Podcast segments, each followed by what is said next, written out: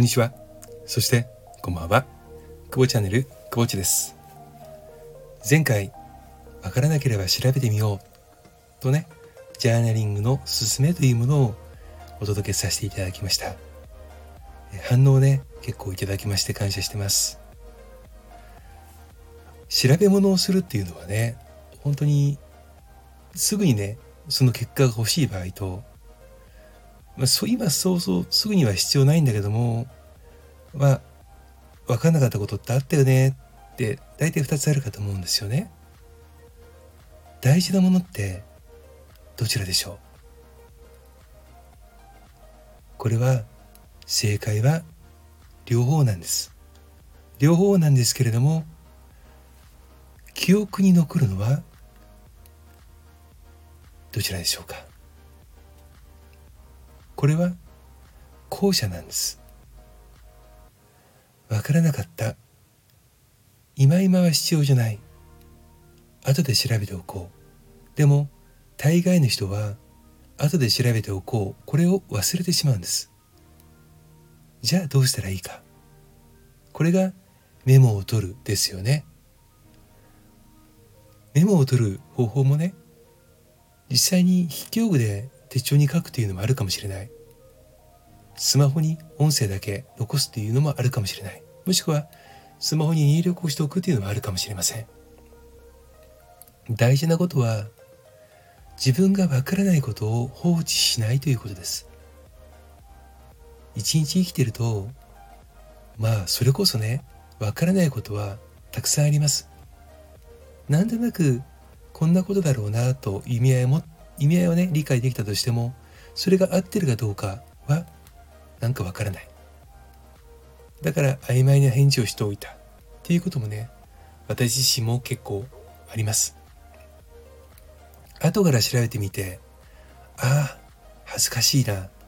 間違えてた。っていうこともね一度や二度じゃありません。じゃあどうしたらいいのか。やはり調べるということを忘れないことが大事だと思うんですよね。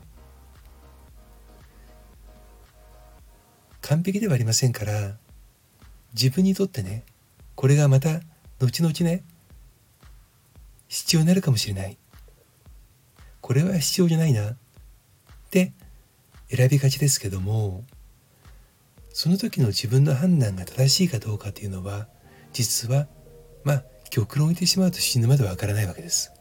であれば、わからなかったことをどっかに書き留めておいて、そして、それを調べてみる。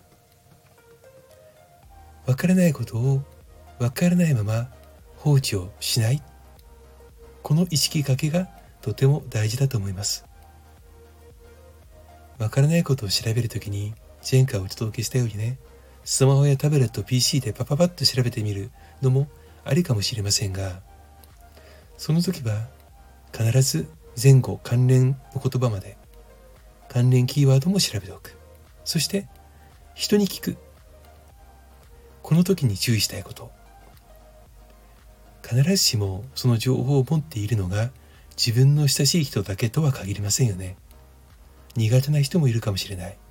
できれば関わりたくないなっていう人も中にはいるのかもしれない。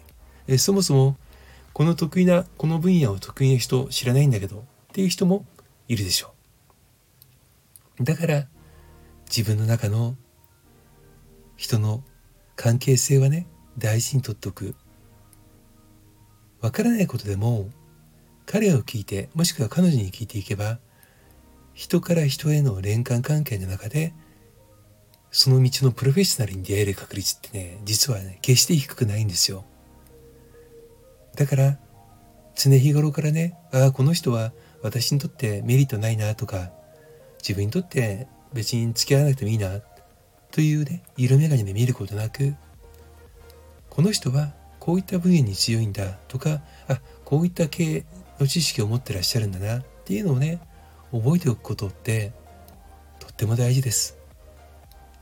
ジャーナリングをするときにね、自分の棚卸しをすることを前回お届けしました。これが習慣化してくると、次にやってほしいなと思うことは、その日に会った人、こういう人に会ったな。この人はこういったことがと話したなとかっていうのを商談議事録というねあのビジネスという目線ではなくて人という目線でね書き留めておくと実は後々ものすごい有効になってきます。それが先ほどお話ししたその道のプロフェッショナルへの近道です。前回結構ね反応いただいたので今回もう少し深くということでお届けをしておりますが調べ物ね分からなければ調べてみよう。その場で調べられなかったら後で調べておこう。そして出会った人をジャーネリングしていこうということを今回はね追加でお届けしたいなと思いました。一生に会える人の数は決まっています。たくさんの人に出会えたからといってものすごく素晴らしい人脈が築けるかどうかは分かりませんが全く合わない人に比べると運転の差です。たくさんの人に出会いたくさんの刺激を得てそしてそれを自分のものにするということでなくても自分が知らない世界を知っている人との縁を紡いでおく。これはとても大切なことだとくぼっちは思いますそれではまたくぼっちでした。